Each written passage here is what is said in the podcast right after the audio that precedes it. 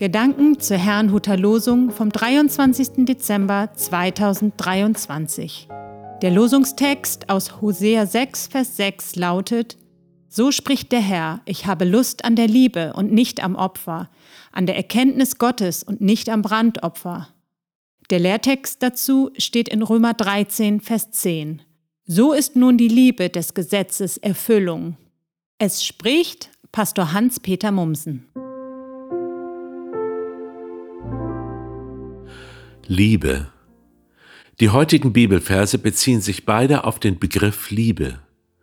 Obwohl das gleiche Wort benutzt wird, heißt das aber nicht, dass auch genau das gleiche gemeint ist. Die Liebe, von der im Losungswort die Rede ist, meint eine Liebe, die barmherzig und treu ist, die zum Beispiel gern einer anderen Person einen Gefallen tut. Jesus selbst benutzte das Wort Barmherzigkeit als er diesen Vers zitierte.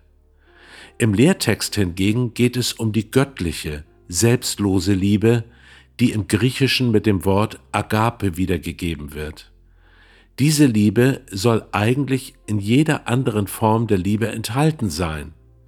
Dementsprechend würde etwa einer gönnerischen Barmherzigkeit von oben herab die Agape-Liebe fehlen. Nun wird im Losungswort zweimal das Opfer erwähnt, das offensichtlich höher angesehen wurde als die Liebe und Erkenntnis Gottes. Wie ich es verstehe, ging es bei den vielen Tieropfern im Alten Bund nicht darum, Gott milde zu stimmen. Auch kann ein Tier nicht die Schuld eines Menschen auf sich nehmen. Es ist vielmehr eine prophetische Handlung, die auf das eine allumfassende Opfer Jesu Christi am Kreuz von Golgatha hinweisen sollte. Den Menschen sollte verdeutlicht werden, dass nur ein stellvertretendes Opfer von Schuld befreien kann. Die gleiche Botschaft verkünden wir übrigens auch im Abendmahl. Das Opfer Jesu ist aber nicht nur ein Schuldopfer, sondern auch gleichzeitig der Liebesbeweis Gottes. Das Wichtigste ist also Gottes Liebe zu uns.